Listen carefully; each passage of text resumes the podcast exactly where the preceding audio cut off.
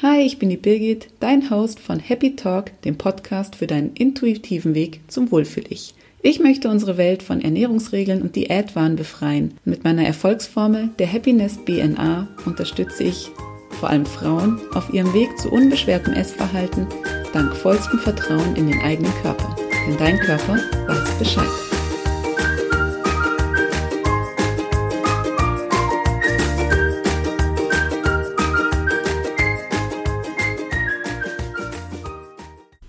Herzlich willkommen zu Folge Nummer 39 vom Happy Talk. Heute ist wieder ein Gast bei mir und zwar der Klaus. Klaus Wienert war schon in zwei vorherigen Folgen bei mir im Interview, in denen wir erstmal über Kinesiologie allgemein gesprochen haben und in der zweiten Folge ging es um das Unterbewusstsein. Heute sprechen wir über systemische Aufstellungen ich war neulich bei einer systemischen Aufstellung beim Klaus dabei und habe gesehen, was da Wahnsinniges passieren kann. Nicht nur bei den Beteiligten, sondern auch bei mir ist ganz viel passiert und ich habe ganz viel gesehen, gelöst, mitgenommen. Und da dachte ich mir, das ist ein schönes Thema für eine Podcast-Folge. Was das Thema systemische Aufstellung mit der Ernährung zu tun hat, werden wir heute erfahren. Genauso aber erstmal einen Einblick darin, ähm, bekommen, was systemische Aufstellungen überhaupt sind und was man damit alles bewirken kann. Herzlich willkommen, Klaus. Ja, vielen Dank, dass ich eingeladen bin und es freut mich sehr, über systemische Aufstellungen ähm, zu sprechen. Ich musste gerade schmunzeln, weil ich äh, letztens an einen Verschreiber von jemand gedacht hatte, wo es um systematische Aufstellungen ging und das ist immer wieder, ähm, ja, so ein, ja, nein, System und systematisch ist in dem Fall was Unterschiedliches. Mhm. Und lass uns mal schauen, was wir heute in den, in den Köpfen der Zuhörer auslösen können, äh, im Guten, ähm, wenn es um dieses Thema geht. Ja, sehr gerne. Magst du erstmal in deinen Worten erläutern, was sind überhaupt systemische Aufstellungen? Für alle, die sich darunter nichts vorstellen können, auch ich war da, für mich war es Neuland. Was sind systemische Aufstellungen? Also eine systemische Aufstellung ist ein, ein Modell, eine Vorgehensweise, eine Arbeitsweise, bei der am besten kann man sich so vorstellen, du hast eine Gruppe von Leuten, einer ist ein Klient und nach einem Vorgespräch, man kann sich jetzt über eine Familienaufstellung ganz gut vorstellen, das heißt ein Vorgespräch über das Anliegen, das Thema oder das Problem dieser Person im Leben, ähm, erkundige ich, wer denn alles so zur Familie gehört, Thema Partnerschaft, Kinder, aber in dem Fall meistens noch wichtiger die Eltern, die Vorfahren, die Ahnen. Und dann wird äh, aus diesem sogenannten Genochronogramm, dem Stammbaum, ähm, ausgewählt, äh, welche Personen stellvertretend aufgestellt werden müssen. Das heißt, der Klient wählt aus der anwesenden Gruppe jemand für sich selber, jemand für seinen Vater, für seine Mutter, eine Person vielleicht für den mittlerweile verstorbenen Großvater oder Urgroßvater und wir kommen vielleicht nachher noch darauf, ich teste kinesiologisch aus, welche Personen aufgestellt werden sollen. Also ob man Vater, Mutter, Opa, Oma braucht oder jemand anderen. Und der Klient wählt die dann aus und stellt diese Personen einfach aus dem Bauch heraus im Raum auf. Das nennt man dann eben aufstellen.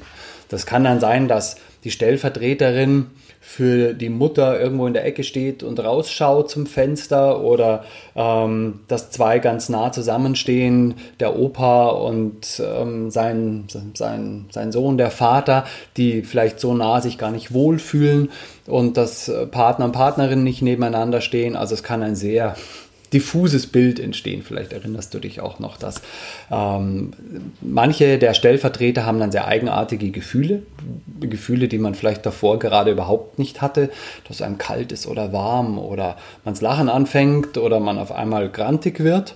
Und ähm, dieses ist sozusagen das erste Aufstellungsbild. Und ich befrage dann die Stellvertreter über über ihr, ihre Befindlichkeiten und der weitere Vorgehensweise ist dann dieses Bild neu zu sortieren. Und vielleicht sage ich es nochmal technisch gesehen. Eine Aufstellung ist ein Modell, in der man ein inneres Bild, zum Beispiel der Familie oder anderer Systeme, ein inneres Bild, auf das man sich in jede Sekunde in seinem Leben bezieht. In seinem Denken, in seinem Fühlen und in seinem Handeln.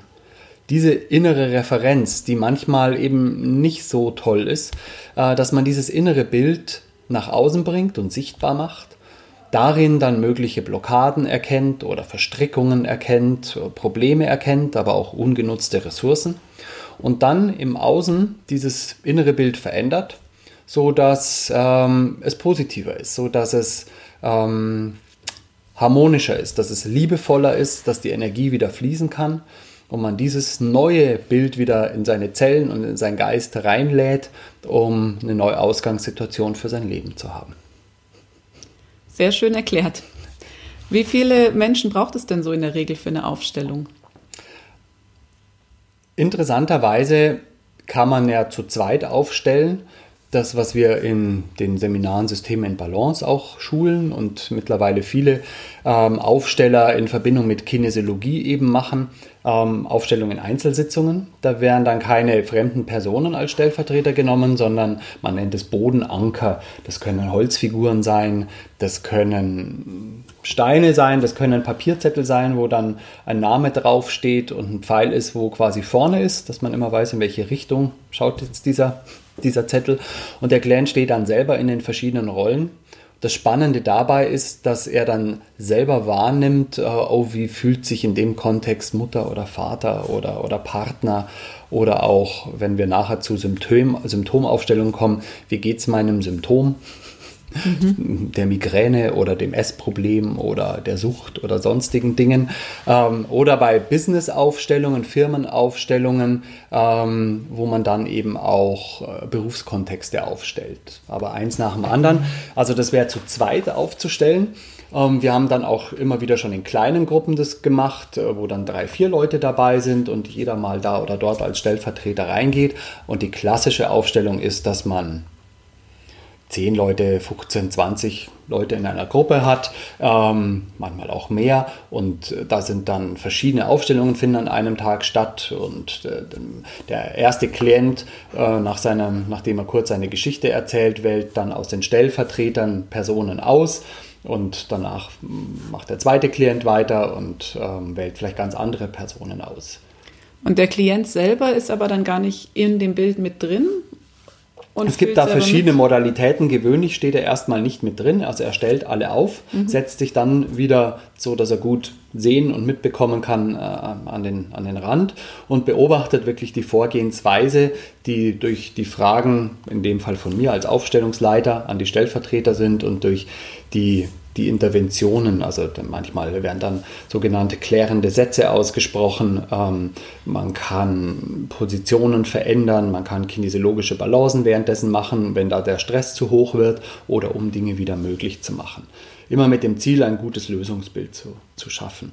Manchmal kann es sein, dass ich spontan die Intuition habe für bestimmte ähm, Aktionen den Klienten selber mit hineinzunehmen, sodass er es noch mehr spüren kann. Aber gewöhnlich ist es intensiv genug, auch wenn man es von außen sieht.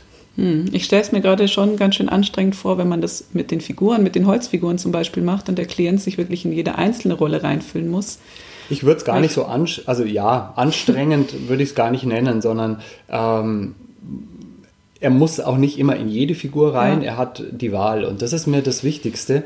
Und das unterscheidet vielleicht auch so die Herkunft meiner Arbeit, weil ich aus der Kinesiologie komme. Und da ein sehr großer Wert ist, äh, dass der Klient partnerschaftlich am Prozess beteiligt ist mhm. und selber eine Wahl treffen kann und es nicht darum geht, was halte ich für richtig, was für ihn jetzt das stimmige Bild ist, sondern gerade in Einzelsitzungen, dass wir es zusammen erarbeiten und dass der Klient selber immer spüren kann, äh, ist es stimmig, ist es nicht stimmig und es gibt noch einen anderen Begriff, der mir in dem ganzen Kontext sehr, sehr wichtig ist. Ähm, das ist der Begriff der Allparteilichkeit. Mhm. Allparteilichkeit bedeutet, dass ich als Aufstellungsleiter immer Anwalt von allen Beteiligten bin. Ähm, ob das der vermeintlich böse Vater ist oder die grantige Großmutter oder der äh, Uropa, der irgendwo auf der einen oder anderen Seite im Krieg ist und Dinge getan hat, die nicht schön sind. Ähm, und trotzdem geht es immer darum, was für ein Prinzip steckt dahinter, welche Not steckt dahinter. Ähm, würde es den Klienten heute überhaupt geben, wenn der Urgroßvater das so nicht gemacht hätte? Ähm, und vielleicht gar nicht bestimmte Dinge überlebt hätte. Und ähm, somit geht es immer um die gute Lösung für alle. Das heißt nicht, dass manche Dinge deswegen besser sind, als sie sind. Und trotzdem habe ich erkannt, dass solange wir da nicht diesen Punkt finden, ähm, dass es jemandem immer noch schlecht geht in der Aufstellung und sagt, naja, aber dem Klienten geht es ja jetzt gut, dass sich das sehr schnell wieder einholt und sich das dann wieder auf das System des Klienten auswirkt. Allparteilichkeit bedeutet auch, dass niemand schuld ist an etwas. Es geht nie um Schuld. Es hat weder Papa Schuld, noch Mama Schuld, noch Opa, noch Oma, noch irgendwer im System, sondern es geht immer aus dem, was da ist, einfach den nächsten guten Schritt zu machen. Okay. Und kinesiologisch testen heißt, du arbeitest dann mit dem Muskeltest in der Aufstellung. Genau. Und testest einfach, mhm. ob das gerade die richtige Position ist, ob es der richtige Aufsteller ist. Also das zum Beispiel nicht. Ähm, man kann natürlich alles Mögliche testen. Mhm. Wenn wir uns das vorstellen, am Anfang überprüfe ich mal, ähm, nachdem der Klient seine Geschichte erzählt hat, ob er überhaupt bereit ist für die Aufstellung. Das ist jetzt ähm, kein gut oder schlecht Faktor, sondern manchmal muss noch mit dem Klienten was geklärt werden, dass sein System wirklich innerlich bereit ist, jetzt diesen, diese, diese Arbeit zu machen. Das wird übrigens in jeder kinesiologischen Sitzung getestet. Ähm, und dann je nach Sit in der Einzelsitzung prüfe ich auch immer, ob es sanft, behutsam und liebevoll sein kann, weil äh, viele Aufstellungen sehr viel mit Schmerz oder oh, die Familiengeschichte ist so dramatisch und wie soll sich das sanft lösen lassen. Und es ist wichtig, dass wir nicht ins Drama gehen müssen und man muss auch nicht auf Kissen einprügeln oder sowas, sondern man kann das auf eine sehr achtsame Weise klären. Und wenn der Klient zum Beispiel was über sein Thema erzählt hat, dann testet man, ob man noch Infos zum Thema braucht oder nicht. Und der Muskeltest gibt ja Auskunft über quasi das Unterbewusstsein des Klienten. Wir sprachen ja schon drüber. Und ähm, manchmal ist es ganz interessant, dass der Klient dann noch was vergessen hat und erst wenn der Test sagt, da gibt es noch was, dann sagt er, oh ja, jetzt fällt mir das ein. Und auch wenn wir dieses, diesen Stammbaum aufzeichnen, äh, teste ich immer, ob der komplett ist. Und oft zeigt sich, dass der nicht komplett ist und dass da irgendjemand fehlt. Und es ist dann sehr spannend, wenn man noch ein bisschen nachdenkt ähm, wo dann eine Person übersehen wurde, die aber vielleicht gerade für die Aufstellung besonders wichtig ist. Oft waren die, die übersehen wurden, nachher die entscheidenden in okay. der Lösung. Also ich habe jetzt schon tausend Fragen. Ja, ja, Vielleicht geht es den Hörern auch so. ähm, als allererstes möchte ich mal auf die Vorfahren eingehen, weil das ja. klingt für viele vielleicht schon verrückt, dass man irgendwelche verstorbenen Großmütter, Großväter, Urgroßväter damit reinnehmen muss.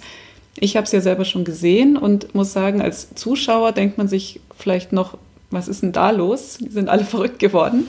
Sobald man aber da selber drin steht, spürt man einfach ganz genau, was da gerade vorgeht. Also das ist erstaunlich, wie schnell innerhalb von Sekunden kann sich die eigene Stimmung ändern, weil sich das Bild gerade verändert, weil sich die Personen verändert, verändern. Und auch wir in der Aufstellung, in der ich war, gab es bis in die fünfte Generation hin, glaube ich, Oma, Uroma, Ururoma. Und wir haben ihre Päckchen immer so schön weitergegeben bis zur kleinen Tochter, dann, die erst zwei Jahre alt war. Und ich habe es neulich erst gelesen. Es ist ja so, dass Traumata vererbt werden können. Mhm. Und das ist dann genau der Hintergrund, warum man auch verstorbene äh, Vorfahren braucht oder was genau hat es? Also interessanterweise habe ich, ich weiß nicht, ob es derselbe Artikel war oder nicht, aber ich hatte letztens Gott sei Dank mal endlich einen Artikel zugeschickt bekommen, wo, wo dabei stand Epigenetik, mhm. auch Traumen können genetisch vererbt werden. Und ähm, also sinngemäß war das, äh, über diese Idee, die jetzt endlich mal wissenschaftlich wird, äh, dass mit dem Kinesiologen und Aufstellers schon seit Jahrzehnten arbeiten, dass sich Dinge, die uns nicht bewusst sind, über unser System, unser Energiesystem oder unsere Gene oder beides einfach weiter vererben und auswirken. Und ähm, so gesehen ist die Frage, ich komme jetzt nochmal zu einem anderen Punkt. Mhm. Ähm, ich äh, bin keiner, der mit dem Begriff Ursache arbeitet, weil ich äh, empfinde, dass der Begriff Ursache immer relativ beliebig verwendet wird. Da wird irgendwann Stopp gesagt und die Ursache ist dann äh, meinetwegen der Opa, der sich aufgehängt hat. Oder die Ursache ist meinetwegen irgendwie eine Nahrungsmittelunverträglichkeit für dieses oder jenes Symptom. Aber man kann immer fragen, ja, was ist denn die Ursache dieser Geschichte, warum hat sich der Opa aufgehängt oder warum reagiert dieser Körper auf dieses Nahrungsmittel so oder so oder warum liegt jemand auf einer Wasserader. Und dann kommt man immer weiter zurück und dann beim Opa stellt man dann fest, ah, das ist aber, weil er selber so eine schwierige Kindheit gehabt hat. Und dann kann man wieder fragen, was ist die Ursache davon? Und dann kommt man irgendwann äh, bei den Dinosauriern raus und fragt sich dann irgendwann, ja, was ist die Ursache davon? Und dann kommt man beim Urknall raus und die Ursache, der Begriff allein sagt ja schon Ur. Mhm. Ur. Und da geht es nicht weiter. Und vielmehr geht es aber darum, gewisse Prinzipien oder Modelle zu finden, die sich im System eines Klienten auswirken, dann zum Beispiel ja auch auf die Ernährung, worauf wir noch kommen. Und wenn wir diese Modelle, diese Prinzipien, diese Matrix verändern können, ähm, dann kann sich das auf sehr vielen Lebensbereichen positiv auswirken. Und ähm, bei einer Aufstellung sieht man halt häufig, dass in den Zellen bestimmte Dramen ähm, schlummern noch von den Vorfahren und dass man es über diese Herangehensweise am besten lösen kann. Aber auch die ungenutzten Potenziale, wenn wir wirklich die Kraft unserer Ahnen nehmen können, die gerade der, die Männer, so die männliche Kraft ihrer Vorfahren, Vater und dem sein Vater und dem sein Vater. Wenn wir uns wirklich vorstellen können, die stehen hinter uns und wir bekommen Kraft davon. Das kann so immens kraftvoll sein, oder im Gegensatz, sie stehen hinter uns und es schauert und es fühlt sich unangenehm und wir fühlen, wir lehnen den Vater ab, sage ich jetzt mal als Mann, aber natürlich genauso die mütterliche Linie. Ähm, dann haben wir letztlich mit uns selber ein Problem, weil wir aus Papa und Mama bestehen. Wir bestehen aus deren Genen. Und wenn ich mit ihm im Außen Stress habe, dann habe ich auch mit meinen eigenen Zellen einen Stress. Hm. Und das geht dann zurück in die Ahnenlinien. Aber man muss die Personen nicht kennen. Also okay. du hast ja schon gesagt, fünf Generationen. Also man muss den Opa nicht unbedingt kennen und den Uropa und so weiter. Mhm. Man muss auch die Geschichten nicht kennen. Manchmal zeigt sich, dass wir sie brauchen.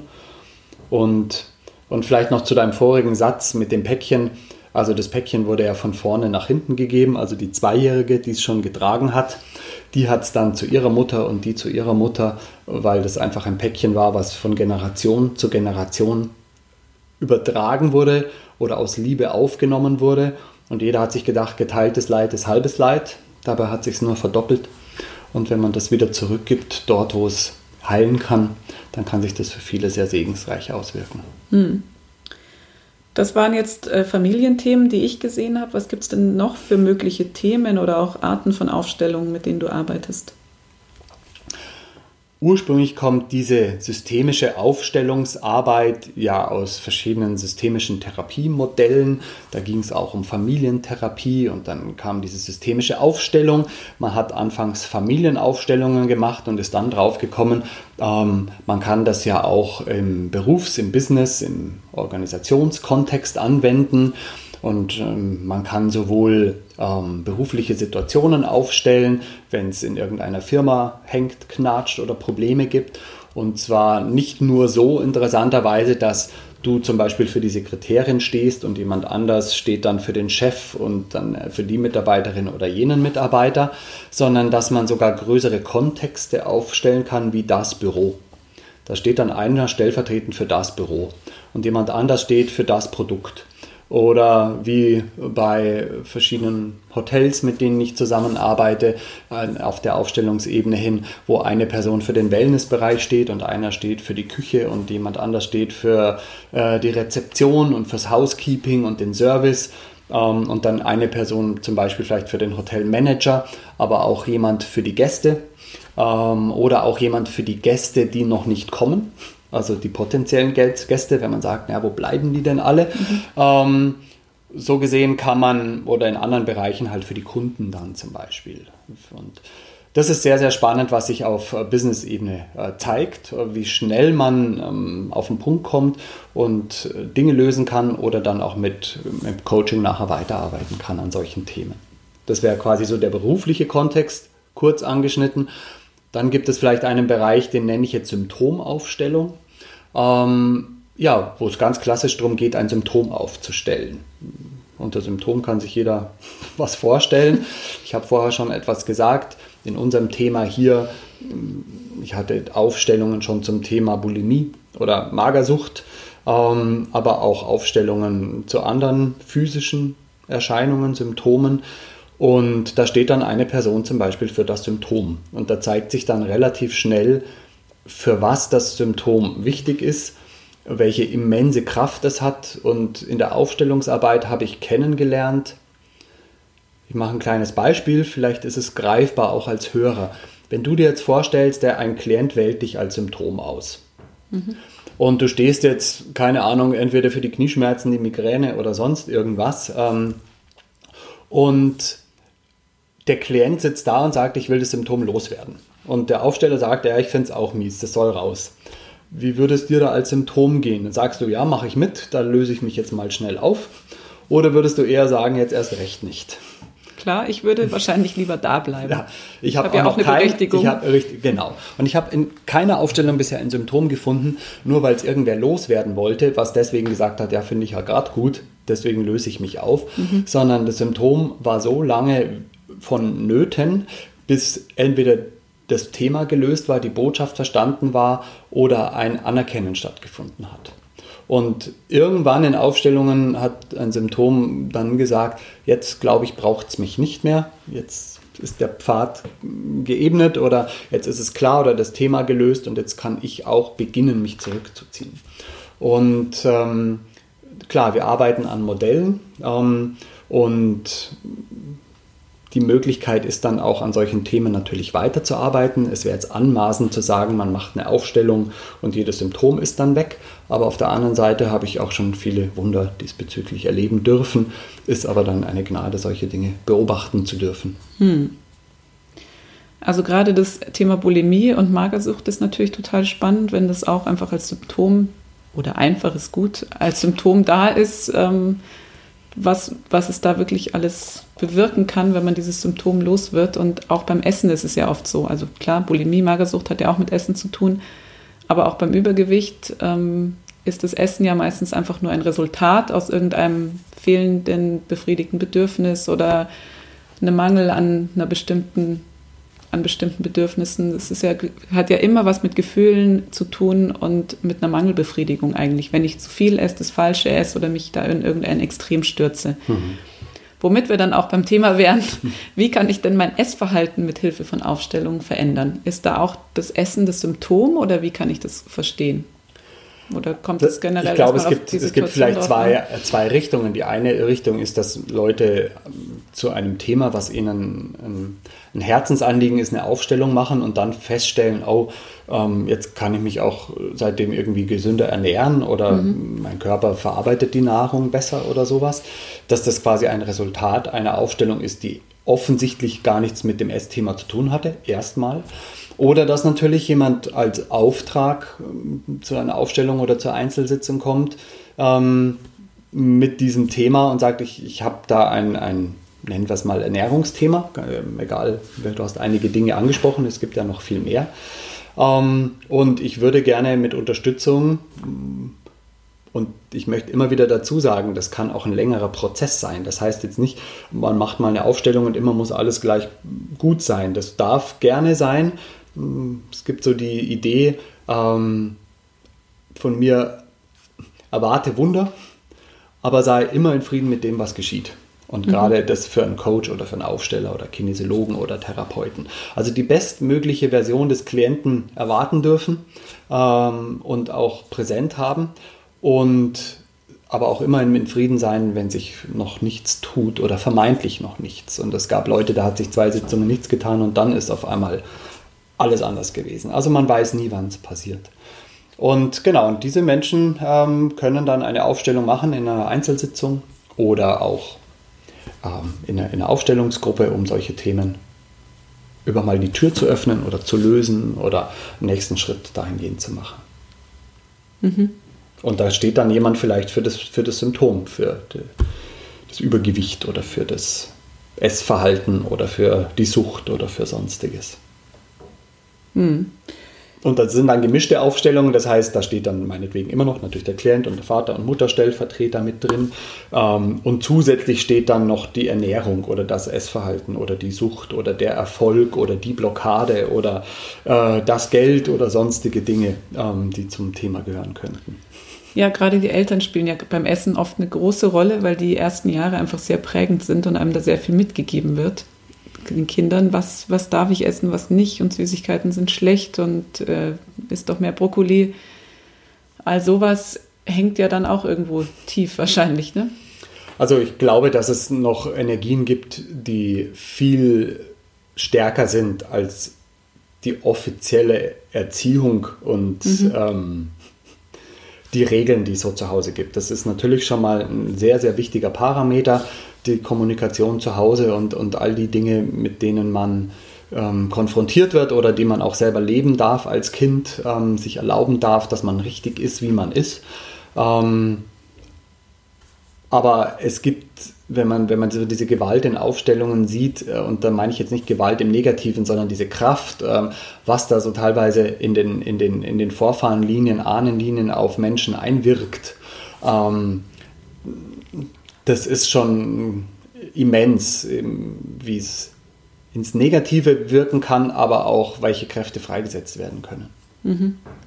Ja, man darf das, glaube ich, auch nicht unterschätzen, weil gerade unsere Vorfahren ja auch in, eine, in einem Kriege erlebt haben. Und da auch da waren die Esssituationen, die Ernährungssituationen mhm. ja einfach ganz andere, als wir sie heute haben. Heute leben wir im Schlaraffenland, haben alles zur Verfügung. Wenn man das kombiniert mit, den, mit der Situation von damals, wo man einfach essen musste, wenn was da war, dann äh, kreuzen sich die Wege irgendwie und das passt natürlich nicht so wahnsinnig gut zusammen. Es ist ähm, ein interessantes Beispiel. Ich habe letztens, das ist zwar kein Ernährungsthema, aber man kann das äh, Prinzip dahinter verstehen, auch zur Ernährung. Ich hatte es letztens ähm, im Kurs mit einer Teilnehmerin, die hatte eine, eine, eine Phobie vor tiefem Wasser. Mhm. Hatte sich als Beckenrandschwimmerin bezeichnet und hat da große Schwierigkeiten gehabt. Ähm, Im See war eh nicht möglich, äh, richtig baden zu gehen. Und ähm, und da hat sich dann beim, beim, beim Muskeltesten, bei der Ablösung gezeigt, ähm, dass man zwei, drei Generationen zurück musste. Und ähm, ich weiß nicht, wo dieser Gedanke herkam, der davor überhaupt nicht im Feld war. Ähm, da waren die, die Vorfahren auf der Flucht und sind auf einer Eisscholle irgendwie festgesteckt. Und ähm, klar, wenn du auf einer Eisscholle nachtens feststeckst, ähm, die irgendwo am Meer treibt, dann aber kommt da mal einer drauf, dass die Wasserphobie vor tiefem Wasser von einer Klientin drei Generationen später ähm, dort ähm, einen Schlüsselmoment hat und mm, dass wir das dorthin mussten, um sowas aufzulösen. Ähm, das wusste sie aber? Ne, oder die, wie das kam, kam ihr, als wir dann getestet haben und ich dann gefragt habe, du, hast du eine Idee, was bei der, ich weiß jetzt gar nicht mehr, ob es die Oma oder die Uroma mhm. oder beide waren, die, äh, habe ich eine Idee, du. Und da ging es auch gar nicht um Wasser oder so, habe ich gesagt, du, warum könnten die jetzt auftauchen? Und dann und dann kam auf einmal Watts irgendwie so die Emotion und die Geschichte. Und, ähm, aber da hat die mit Sicherheit die letzten zehn Jahre nicht dran gedacht. Ja, verrückt. Mhm. Und jetzt schwimmt sie immer noch am Beckenrand, oder? Die konnte danach äh, auf dem See gut schwimmen und, und, und hat da wirklich ähm, es gefeedbackt, dass sich sehr viel verändert. Ja, sehr schön. Also gerade beim Essen ist es ja so, dass viele die Schuld, also vorhin hast du ja schon gesagt, Schuld gibt es bei den, bei den Aufstellungen nicht. Und auch so, finde ich, sollte sich der Einzelne immer nicht die Schuld bei sich selber suchen, aber sehr viele tun das eben. Wenn sie übergewichtig sind, mit sich selber unzufrieden sind, sind sie, ist es meistens so, dass sich gerade Frauen schuldig fühlen, weil sie schon wieder zu viel gegessen haben, weil sie nicht diszipliniert genug sind, weil sie nicht äh, dranbleiben, weil sie keine Motivation haben, weil sie schwach geworden sind, was auch immer. Also wir Männer sind da, glaube ich, nicht wirklich besser mit dem Schuldigfühlen. ähm, manche können es vielleicht gut vertuschen oder nochmal anders kompensieren. Aber ja, das, das geht ja schon manchmal bei dem Rippball Schokolade los, wo man mm. sich nachher denkt, ah, eigentlich wollte ich es doch nicht. Und, oder auch dann war es halt nicht nur ein Rippball, sondern eine ganze Tafel. Und ähm, viel zu viele Gedanken gehen nach dem nochmal drauf, sich selber fertig zu machen. Genau. Ähm, statt es dann doch zumindest genossen zu haben und es gut sein zu lassen kenne ich ja auch, ist ja nicht so, dass uns das wahrscheinlich fremd ist, so diese, diese, diese Momente.